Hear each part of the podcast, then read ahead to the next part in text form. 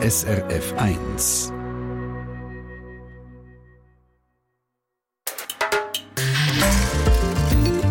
SRF 1. Sie hat Medizingeschichte geschrieben vor fast 50 Jahren. Sie ist bei der ersten Herztransplantation der Schweiz im Kantonsspital Zürich am Operationstisch gestanden. Sie ist als Anästhesistin für Narkose zuständig und sie hat als Ärztin eine Karriere eingelegt, die für eine Frau jetzt mal außergewöhnlich war. Ruth Gattiker. Die fast 94-Jährige ist noch heute sehr eine aktive Frau. Sie erzählt uns aus ihrem außergewöhnlichen Leben in dieser Stunde Menschen und Horizonte. Ich bin Regi Sager.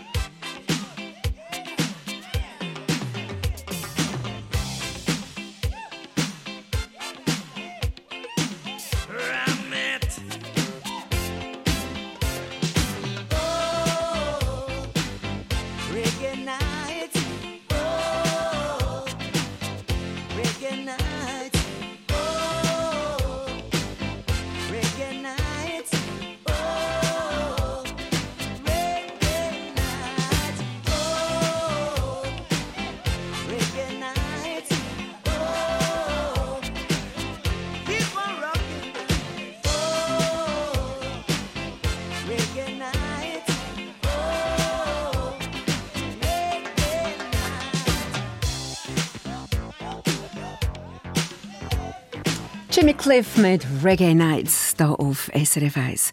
Bahnbrechend ist am Montag, 14. April 1969, in Zürich im Kantonsspital passiert. Die erste Herztransplantation der Schweiz ist durchgeführt worden. Die wichtigsten Akteure im Operationssaal sind der verantwortliche Herzchirurg Oke Senning. Der schwedische Arzt hat operiert Und für die Narkose zuständig war ist Anästhesistin Ruth Gattiker. Sie war jetzt mal gerade Mitte 40 und schon eine Kapazität auf ihrem Gebiet. Herztransplantationen sind zu selber Zeit schon an anderen Orten auf der Welt gemacht worden, zum Beispiel Südafrika. Aber dass man so eine Transplantation irgendwann auch zu Zürich wagt, das ist klar gewesen, hat die, äh, die Ärztin Ruth Gattiker der SRF-Reporterin Maya Bronner erzählt. Das sage ich mal sozusagen in der Luft gelegen. Und ist, wo es dann so weit war, sicher trotzdem ein bisschen überraschend gekommen. Man hat zwar gewusst, dass es zwei Patienten gibt, die ein neues Herz bräuchten, aber ein passender Spender hat ja auch noch gefunden werden. Und der ist dann an dem 14. April 1969 am Morgen plötzlich da gewesen. Wir sind gerade mit einer ersten Operation an dem Morgen fertig und sei noch im Vorbereitungsraum gestanden, erzählt Rugattiker, da hat es plötzlich ernst gegolten. Da war noch der alte Operationssaal und nur mit einer Glastür getrennt zum neurochirurgischen Operationssaal, wo der Professor Kreienbühl war. Und auf einmal sehe ich, dass der Kreienbühl rauskommt zu uns, auch in diesem Vorbereitungsraum, wo der Senning auch rumgestanden ist. Und dann haben die zwei miteinander geschwätzt. Und nachher sagt der Senning zu mir, komm, bist du bereit für eine Herztransplantation? Da habe ich gesagt, ja, natürlich, ja, mache ich alles und äh, machen wir alles. Ich war ganz begeistert. Gewesen. Man hat einen Spender, einen Privatdetektiv, der bei einer Verfolgungsjagd durch ein Glasdach gefallen ist und sich am Hirn so schwer verletzt hat, dass man ihn hat für Hirntod erklären Dem seine Blutgruppen und sein Alter haben zu einem der beiden Patienten, die auf das Herz gewartet haben, perfekt passt. Eine Herztransplantation ist nicht mehr im Weg gestanden und man hat den potenziellen Empfänger ins Spital bestellt. Der ist gekommen und es ist mir nur aufgefallen, dass er wahnsinnig viel geschwätzt hat. Der war aufgeregt, so aufgedreht einfach, richtig aufgedreht.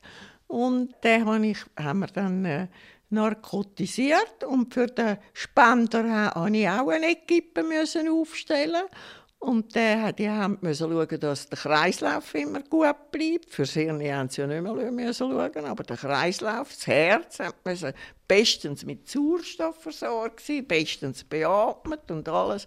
Die haben dann das gemacht. Und ich habe dann den man sagt dem Instrumentieren, alle die Katheter eingelegt, einen Arterienkatheter zum Druckmessen, einen Venenkatheter bis in den rechten Vorhof, zum den, Vor den Druck im, im, im Vorhof messen und in der, in der oberen Hohlvene, das Herz hat man ja dann sowieso rausgenommen. Ja, und so ist halt die Operation gegangen. Tönt anspruchsvoll und für Laien auf jeden Fall aufregend. Für die Rugatiker ist es aber offenbar fast Business as usual. Gewesen. Ich war gar nicht nervös.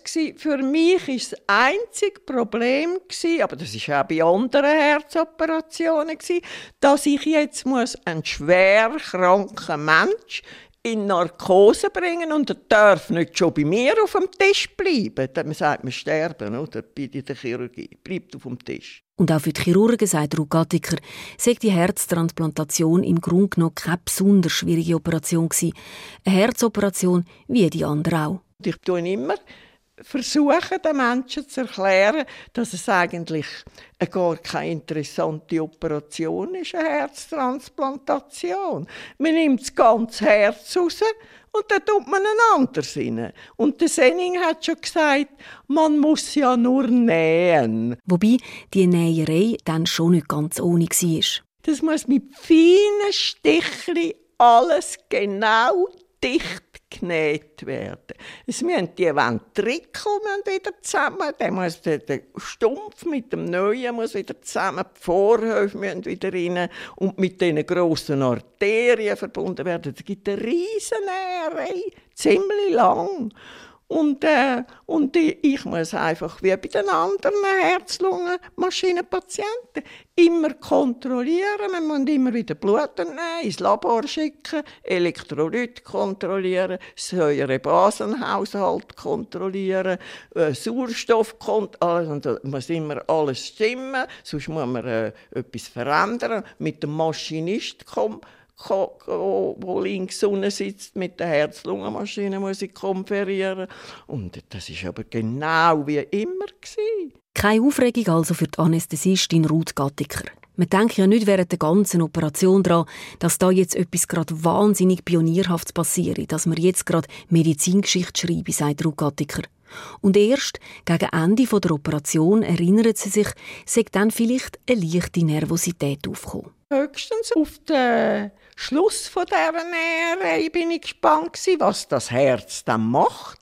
Also entweder muss man es defibrillieren, damit es wieder schlägt, und das Herz ist so gut gewesen, das hat, wo man Klemmen abgenommen hat und alles und aufgewärmt hat. Man tut ja alles in Hypothermie machen, immer in der Herzchirurgie. Auf mindestens 30 Grad oben tut man kühlen. Und er hat das Herz von selber aufgeschlagen. Da haben wir natürlich alle angefangen, schau jetzt mal und so. Äh, das ist äh, natürlich äh, für uns gut. Gewesen. Die Operation ist gut verlaufen, die Freude im Operationssaal war gross. Die Schweiz, Zürich, das Kantonsspital haben ihre erste Herztransplantation. Das hat zu diesem Zeitpunkt allerdings außerhalb des Spitals noch gar niemand gewusst.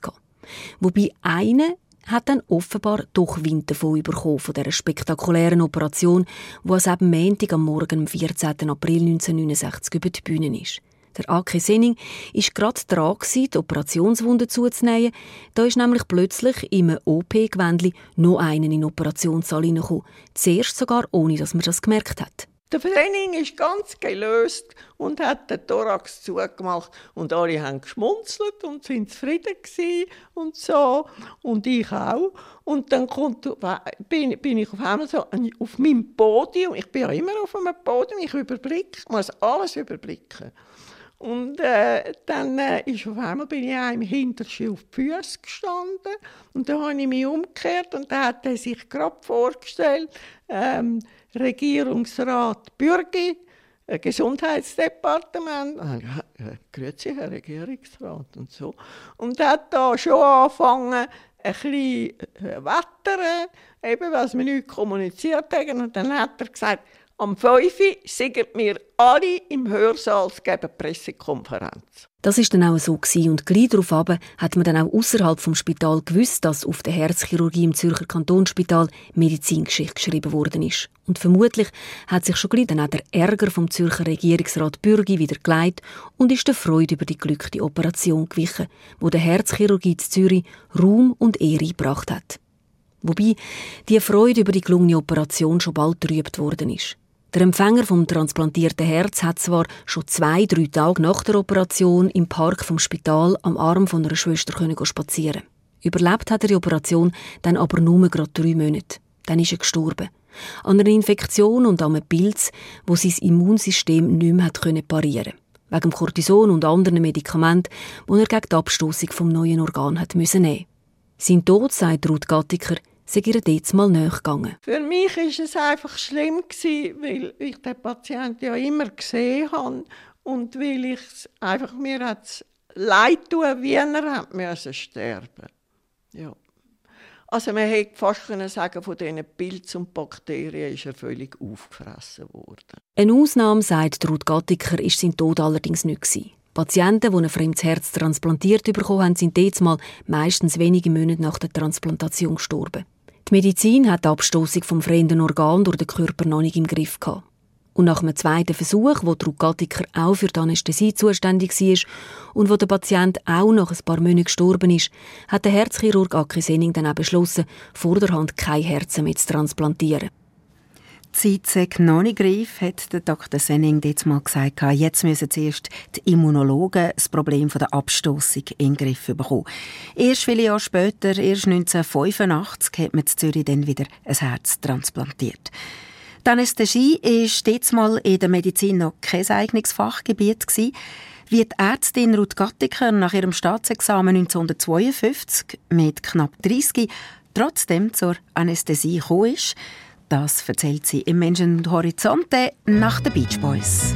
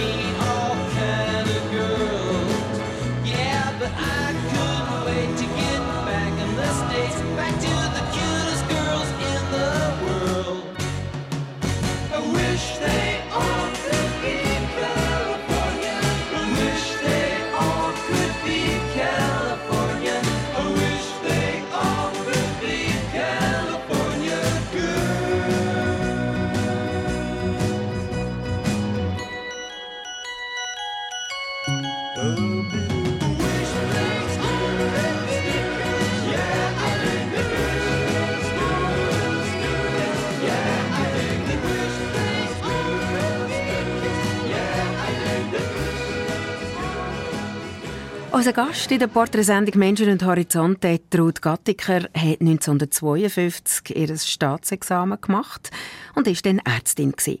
Und nach einem Abstecher ins Welschland, wo sie als wissenschaftliche Mitarbeiterin von der Uni Lausanne geschafft hat, bewirbt sie sich als Assistenzärztin an der Zürcher Pflegerinnenschule. Sie kommt schnell über und fährt nach der Pfingsten 1954 auf der Chirurgie in der Pflege arbeiten. Chirurgie hat Ruth Gattiker der SRF-Redaktorin Maja Brunner erzählt, dass er das Fach in der Medizin, wo sie jetzt einfach am meisten gelustet habe. Chefärztin an der Zürcher Pflegerinnenschule war stets mal Marie Lüscher. Zu diesem Zeitpunkt die einzige Chefärztin für Chirurgie in der ganzen Schweiz.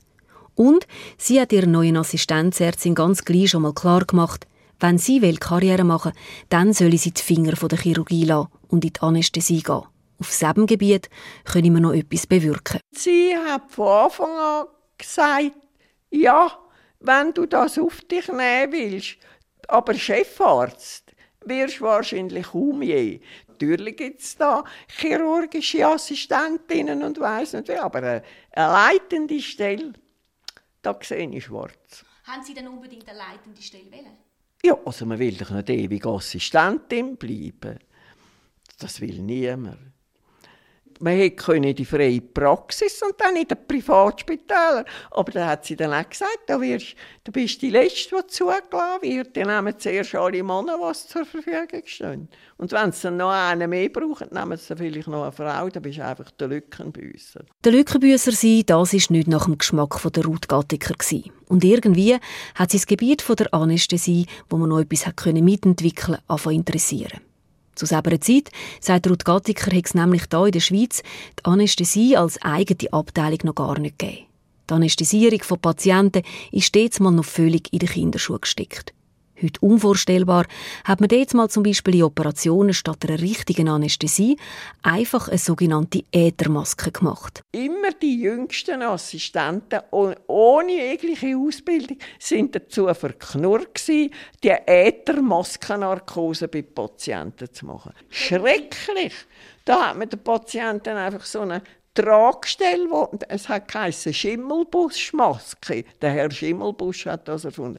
Wo mit Gasen überspannt ist und dort hat man aus einer Flasche Äther drauf und der Patient so das auf die Nase, so hat man den Patienten eingeschläft. Und die Anästhesie war ein Fach, das einfach so ja, Anästhesie. Ja. Man hat gar nicht Anästhesie gesagt, man hat gesagt Narkose. Mach du die Narkose. Der Patient muss einfach schlafen und er muss schlafen sein. Kannst machen, was du willst. Man hätte gerade so gut noch können sagen, wenn er tot ist, ist er am allerbesten. Patienten intubieren und während der Operation beatmen, das war in der Schweiz jetzt mal noch kein Thema. Nicht der Patient hat selber geschnauft. Man hat immer schauen, dass man den Kiefer da, dass der Kiefer so runtergefallen ist. Dann haben sie ja nicht mehr können, haben sie keinen freien Atemweg mehr gehabt. Nicht intubiert und nichts. Amerika, aber auch Deutschland oder England, diese Länder sind dort schon viel weiter gewesen. Die Schweiz, punkto Anästhesie, nun ein Entwicklungsgebiet. Wie auch immer, Ruth Gattiker hat auf ihre Chefin und spätere Lebensfreundin Marie Lüscher gelesen und hat 1956 von der Pflege ins Zürcher Kantonsspital gewechselt als fünfte Assistentin von Professor Georg Hussli.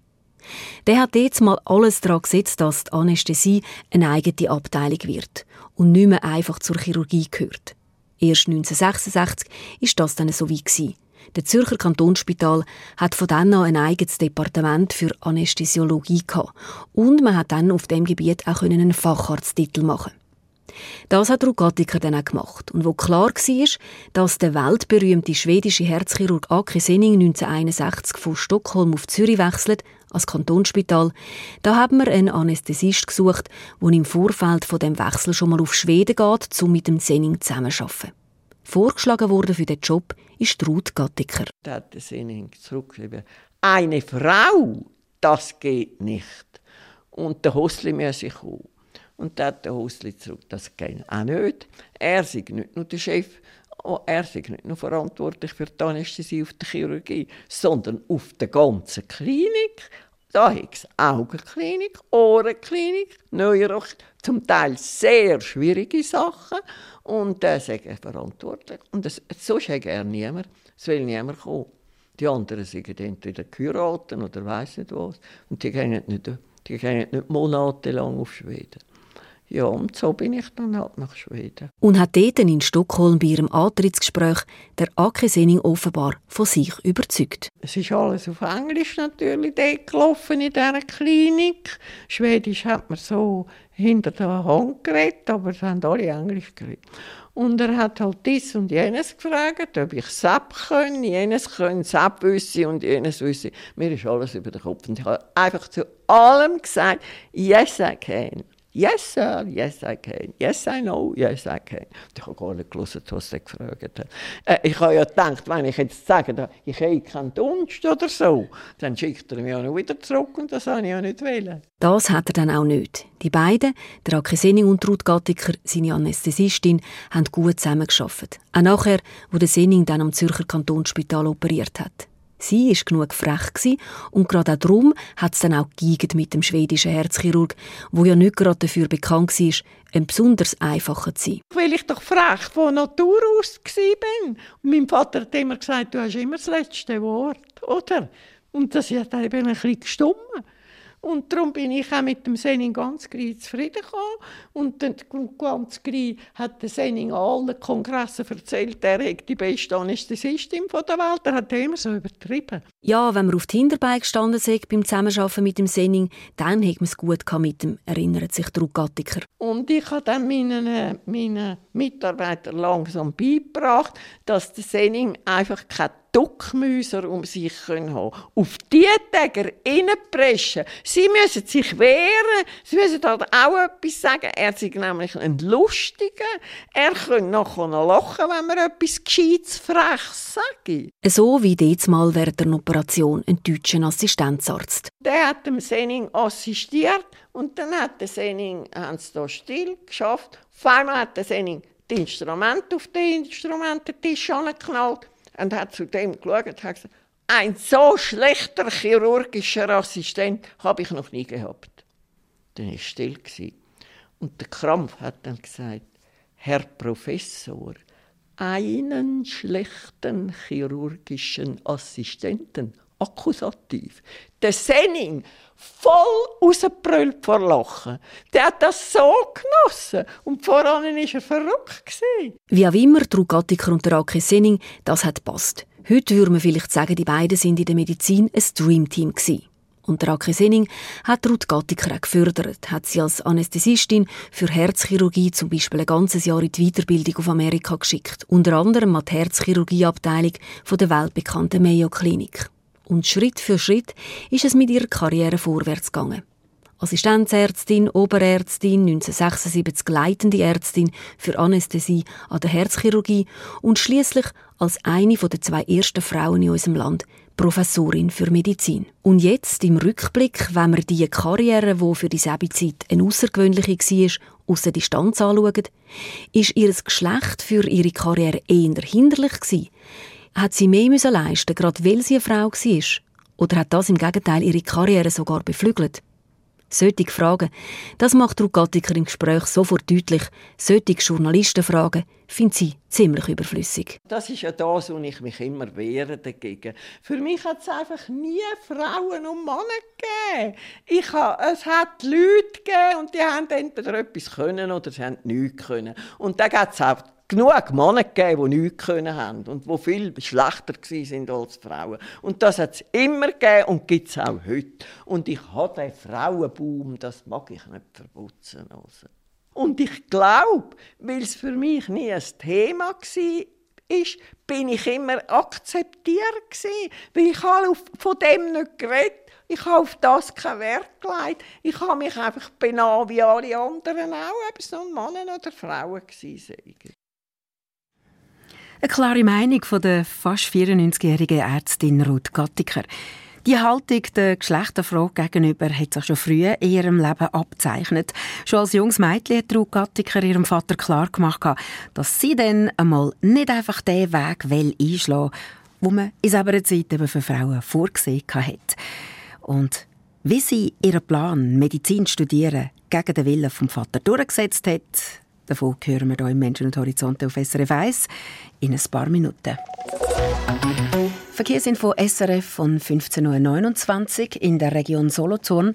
Da ist die Hauptstraße Balstal-Mutier in Höhe Matzendorf in beiden Richtungen nach einem Unfall gesperrt. Eine Umleitung ist eingerichtet.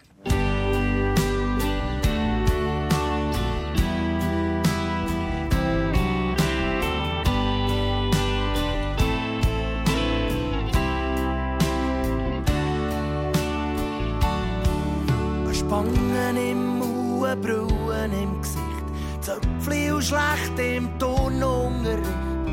So manche blöde Witze hat sie dann über sich müssen lassen.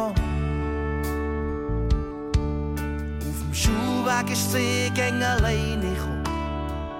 Gegen wenn wir sie hoch genommen, hat sie die Geschichte erzählt vom grauen Entel. Und was es dann später war. Schwan so weiss wie Schnee. Vergessen, was ist geschehen. Und Flügel tragen sie so weit, es keine Grenzen mehr gibt. Ein Schwan so weiss wie Schnee. Vergessen, was ist geschehen. Und Flügel tragen sie so weit, für den Schwan so weiss wie Schnee. Nach der Schule habe ich nicht mehr vorgehört. Das hat mich dann noch manchmal gestört. Hätte ihr doch so gern gesehen. Das, was dann ist geschehen, das tut mir leid. Gerade vorletzt da hock ich in ihren Platz. Das das stimmt, zu mir selber wie geht's drehe mich um und habe sie fast nicht kennt. Wo sie so vor mir steht, kommt's mir zu was sie dann gesagt. Ein Schwan so weiss wie Schnee, vergessen, was ist geschehen. Und Flügel tragen sie so weit, wo es keine Grenzen mehr gibt. Ein Schwan so weiss wie Schnee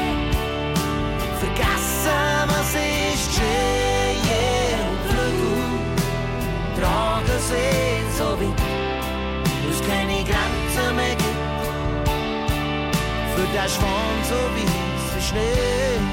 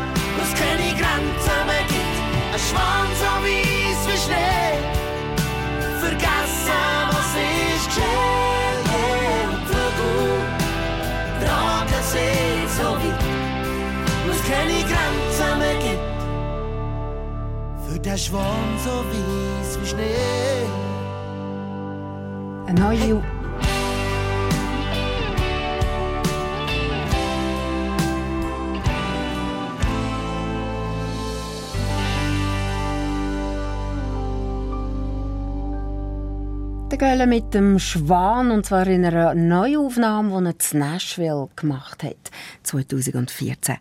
Sie lassen unsere Porträtsendung «Menschen und Horizonte». Trug Gattiker ist 1923 in Zürich-Oerlikon auf die Welt gekommen. Der Vater hat als Ingenieur in der Maschinenfabrik Oerlikon gearbeitet.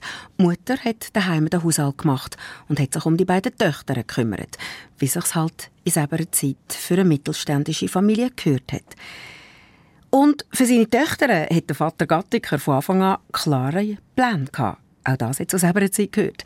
Sie sollen einmal heiraten und eine Familie haben. Aber er hat die Rechnung ohne den Wirt bzw. ohne seine Tochter Ruth gemacht. SRF-Redaktorin Maja Brunner. Dass der Vater mit den Plänen für seine Töchter bei der Ruth Gattiker auf Widerstand stoßen hat sich schon früh abzeichnet, sagt Ruth Gattiker. Sie sei nie ein ganz einfaches Kind gewesen, das sich immer schön geschmeidig den Plan vom Vater gefügt hat. Ich war eher aufmüpfig und schwierig. Ich, han, ich, han mich, ich bin ein eine Durchsetzerin. Gewesen. Was ich wollte, habe ich einfach wollen. Und wenn immer möglich durchgesetzt. Besonders hartnäckig dann, wenn es um ihre Ausbildung gegangen ist. In der Sek habe ich meinem Vater klar gemacht, ich muss mit den Buben in die darstellende Geometrie. Das sei etwas Wichtiges, aber nicht da in einer, in einer Schule, wo man lernen kochen und dergleichen Zeug. Das können wir nachher sowieso. Für das braucht es keine Schule. Der Vater Gattiker hat dann mit einem entsprechenden Gesuch dafür gesorgt, dass der Wissensdurst von seiner Tochter in Sachen darstellende Geometrie kann gestillt werden kann. So weit, so gut nur. Der Vater hat auch über die Sek und die darstellende Geometrie aus genaue Vorstellungen gehabt, was mit seinen Töchtern einmal durchgehen soll. Ihr geht an die Handelsschule, dann werdet ihr Top-Sekretärinnen, macht das Diplom, Top-Sekretärinnen, dann lernt ihr sowieso einen Mann kennen und dann heiratet er und dann habt ihr Kind. Fertig, Schluss. Und der Plan hat sich dann natürlich ganz und gar nicht mit dem von seiner Tochter deckt. Ich habe schon mit 16 gesagt, als er so Sachen schon rausgelassen hat, habe ich gesagt, ich heirate nie und Kind wollte ich schon gar nicht. ja, ich habe einfach gefunden, das wollte ich einmal nicht. Ich wollte etwas schaffen und frei sein. Frei und unabhängig. So hat Ruth Gattiker ihre Zukunft gesehen. Schon als Kind ist sie außergewöhnlich wissbegierig Nicht nur den Tag durch in der Schule, auch die Nacht in ihrem Zimmer, gerade unter dem Dach. Zum nichts verpassen, hat sie sogar einmal extra mitten in der Nacht den Wecker gestellt. Immer so um die zwölf eins um. Und dann bin ich immer in meinem Zimmer ans Fenster und habe den Nachthimmel studiert und habe immer gedacht, also man verschlaft ja alles in dem Leben. Äh, was müssen wir jetzt vom Abend um 8 Uhr bis am Morgen um 7 Uhr schlafen. Das ist doch ein Blödsinn, so etwas. Und da bin ich immer ein eine Stunde oder so äh, ein bisschen rumgeruscht da in meinem Zimmer und wieder den Nachthimmel an. Und dann bin ich wieder ins Bett und dann bin ich natürlich sofort wieder eingeschlafen. Klar, dass bei so viel Wissensdurst die Handelsschule, wo sie den Vater nach der See geschickt hat, ihre nicht gelangt hat. Eben nicht. Ich bin immer über den Mittag im Kreuzgang gesessen, in dem wunderschönen, und habe die Kritik der reinen Vernunft vom Kant gelesen, anstatt dass ich meine Buchhaltungsaufgaben studiert habe und so Zeug. Und dann hat es in dem Jahr, in meinem Abschlussjahr, und das ist eben ähm, also wirklich ein Glück gsi, hat es sie machen das Jahr wieder eine Maturklasse. In die kennen aber nur 18 Leute. Und wir waren ja 180 gewesen, sechs Klassen, 30 Schülerinnen. Und darum hat sie sich dann so richtig reingeknündelt. Da habe ich gedacht, hey, also Latein kann ich, das kann ich gut, da habe ich immer Nachhilfestunden gegeben. Mathe kann ich sowieso gut, da habe ich auch immer Nachhilfestunden gegeben. Während dem Mathe-Studium bin ich immer da am Abend noch in Zürichberg auf so, so Gofen, die nichts da haben, zu viel Geld haben. Dann habe ich den, den, den, den Marsch geblasen und, und Physik und Mathe und Latein gegeben. Und dann habe ich mich halt angemeldet. An dieser eidgenössische Matur. Und dann ist man einfach, eine Woche ist die gegangen. Und ich habe ja daheim gewohnt. Und dann habe ich immer gedacht, die merken ja gar nicht, wo, wo ich am Morgen hingehe, ob ich jetzt an die TTH oder an die Uni gehe, ist ja der gleiche Weg, oder? Und dann habe ich halt die Matur gemacht und ich habe die Matur bestanden. Und dann habe ich daheim zuerst gar nichts gesagt, sondern ich bin sofort gerade auf die Uni und habe mich immatrikuliert, medizinische Fakultät. Und erst dann habe ich das meinem Vater gesagt. Und der hat dann tatsächlich auch noch sein Sagen zum Medizinstudium gegeben, wo er realisiert hat, wie zielstrebig seine Tochter ihr Ziel verfolgt hat und wie viel Einsatz da dahinter war. Endlich war Ruth Gattiker dort, wo sie immer wollte, an der medizinischen Fakultät. Was sie wählen, das hat sie halt wählen und hat es meistens auch durchgesetzt, sagt sie. Und zum Glück hat sie im Hintergrund immer noch ein Hilfe von der Mutter. Ich konnte es immer ganz gescheit anreisen dass es dann gleich so rausgekommen ist, wie ich will. Und ich hatte meine Mutter. Sie hat mich im Stillen, gar nicht vordergründig, sie hat mich immer unterstützt und hat auch beim Vater immer ein, ein gutes Wort eingelegt, ohne zu streiten. Einfach so, äh, Lucy ist jetzt halt einmal so und können wir jetzt nicht einmal ein bisschen entgegenkommen. Einfach so in dem Stil. Ein schönes Beispiel von Frauensolidarität. Heute lebt Ruth Gattiker zu Davos und dort gehen wir im vierten und letzten Teil vom Menschen und Horizonte nach dem Billy Joel «My Life».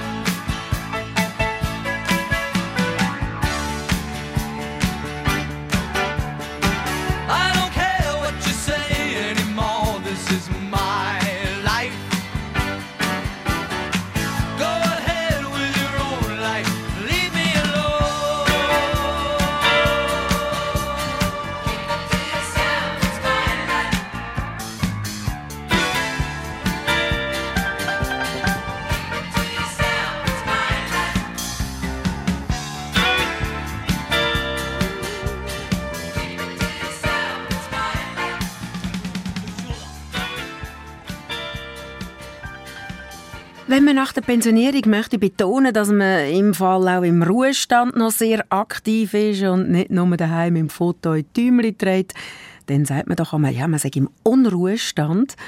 Wenn der Begriff für jemanden wirklich zutrifft, dann sicher für die fast 94-jährige Ruth Gattiker. Eine außerordentlich aktive Frau ist die ehemalige Anästhesistin, die auch eine der beiden ersten Medizinprofessorinnen von unserem Land war. Die SRF-Redaktorin Maya Brunner hat Ruth Gattiker zu Davos besucht. Die kleindrahtige Frau mit den kurzen weißen Haaren und dem wachen Blick, wo mir zu Davos Türen zu ihrem Zuhause aufgemacht hat, das muss ich zugeben, die hat nicht wirklich auf meinen Besuch gewartet. Sie findet mir mich zu viel aufheben um ihre Person, nur wegen dieser Herztransplantation und weil kürzlich Biografie über sie herausgekommen ist. So spannend sei sie doch gar nicht, sagt sie. Sie führe eigentlich ein ganz gewöhnliches Leben und stapelt mit deren Aussage natürlich tief, ziemlich tief. Nicht nur wegen ihrer Karriere und weil sie als Anästhesiepionierin Medizingeschichte geschrieben hat, auch das Leben, das die ehemalige Ärztin heute führt, ist eindrücklich. Am Morgen gehe ich zuerst duschen. Nachher gehe ich turnen, wo ich meine Pilatesübungen mache. Dann lege ich mich fertig an. Dann gehe ich in die Küche und mache mein Birchermüsli. Und an dem Tisch ist immer etwas, wo man muss lesen oder erledigen oder nachschauen. Die Agenda vor allem. Ich muss wissen, was an dem Tag jetzt läuft, wie das Wetter ist. Dann höre ich auch noch die Nachrichten um halb acht. Und äh, dann beschließe ich, was ich soll machen soll. Eine Wanderung, lesen, ihre altgriechische Aufzüge machen, posten, Büro machen, Briefe schreiben. Einfach das, was gerade ansteht.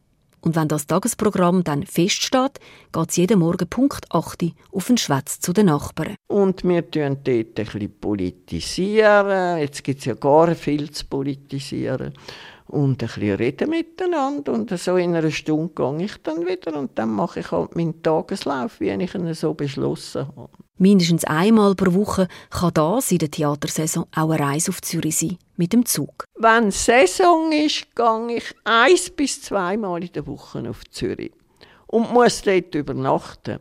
Weil nach einem Konzert, das um halb acht anfängt und um halb zehn fertig ist, verrutscht ich keinen Zug mehr, der zu einer normalen Zeit da oben ankommt. Und da habe ich eben ein Hotel in Zürich, hinter der Oper, und dort gehe ich immer hin, übernachten. Und wenn ich in Zürich übernachtet habe, gehe ich am anderen Morgen immer in die Schultesklinik, in denen ihren Trainingsraum.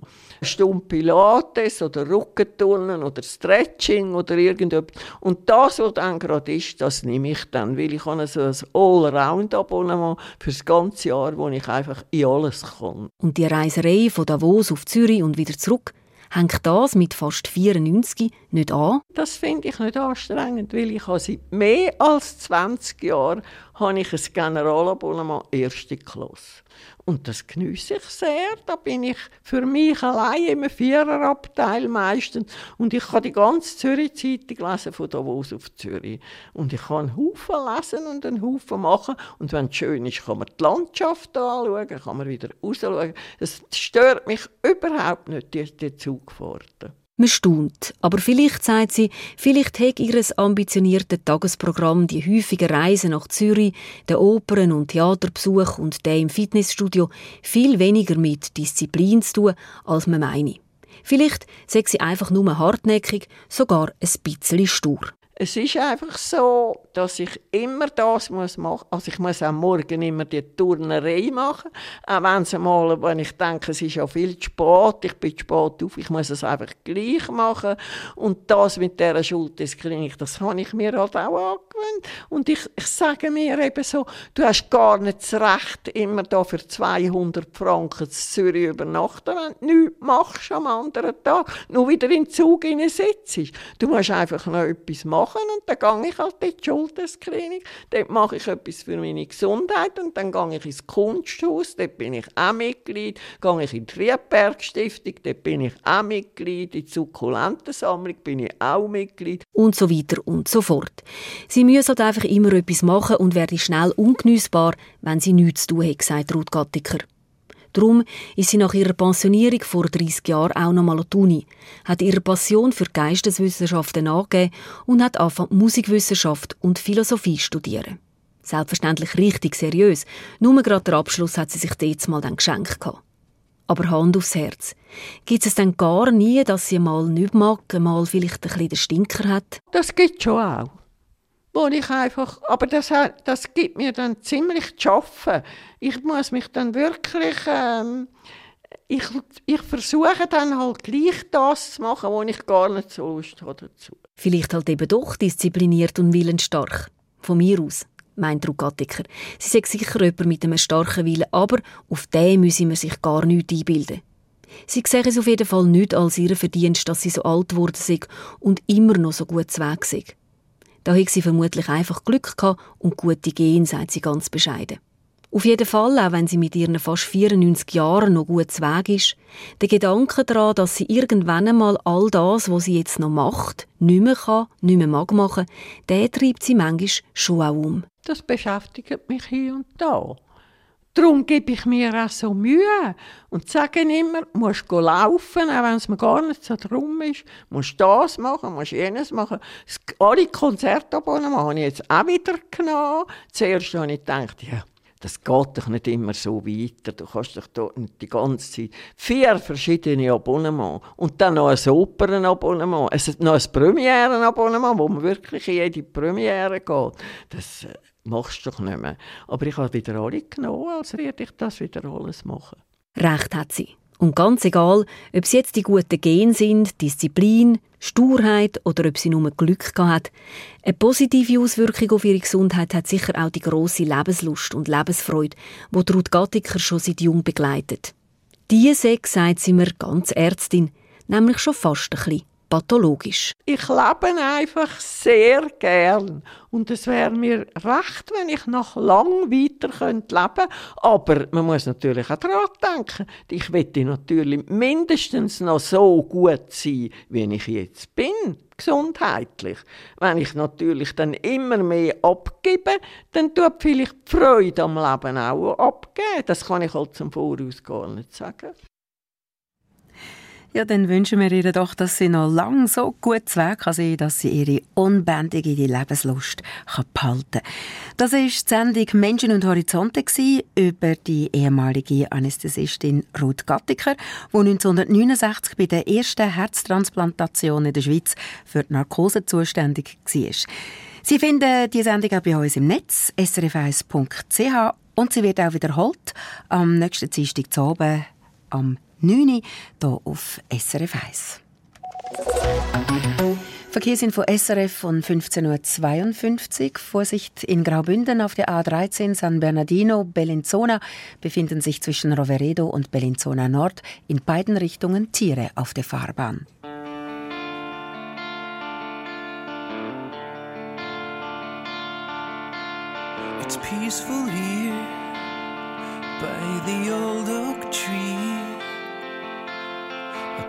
Of letters in my hand, I won't stand. Lost and faint, all because of her. Like to sit here a sing and sway. My mind can wander back to those days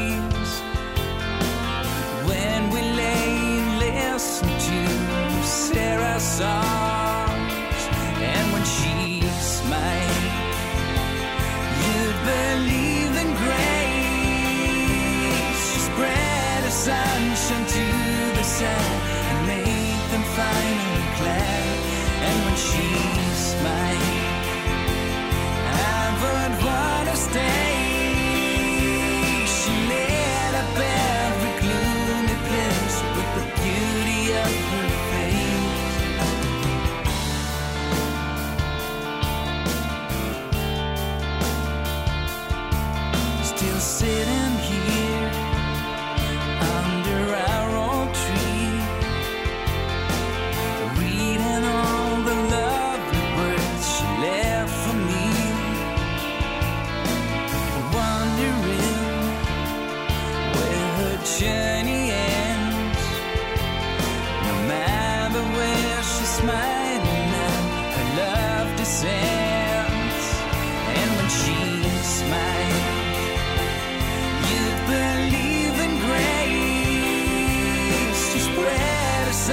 certainty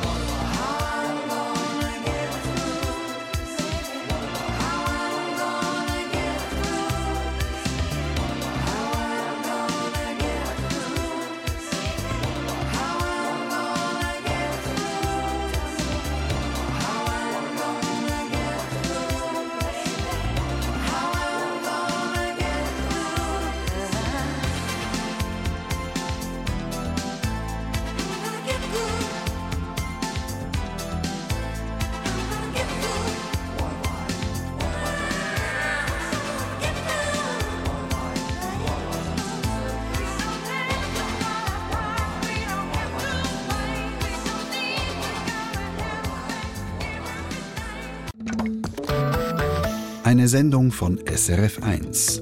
Mehr Informationen und Podcasts auf srf1.ch.